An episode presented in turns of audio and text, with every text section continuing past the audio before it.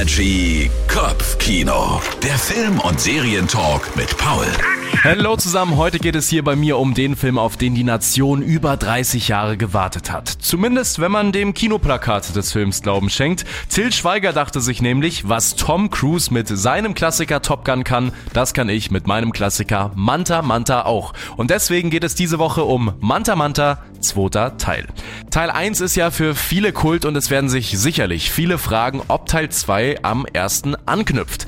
Mehr oder weniger. Also ein bisschen Zeit ist zwischen beiden Teilen logischerweise vergangen, aber es geht natürlich wieder um Berti, gespielt von Till Schweiger, der mit einem letzten Autorennen seine Autowerkstatt retten will. Und das ist wieder verbunden mit etwas Ruhrpott-Charme, vielen Darstellern aus dem ersten Teil, einer Menge Flachwitze, neuen bekannten Gesichtern und natürlich typischer Schweigerschnulze.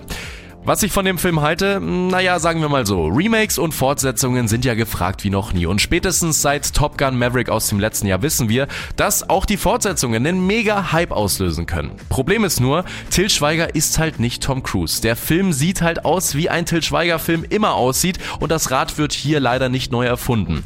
An der einen oder anderen Stelle hätte Manta Manta ein Ölwechsel ganz gut getan. Trotzdem muss ich sagen, Oldtimer kann man sich dann doch eigentlich immer anschauen.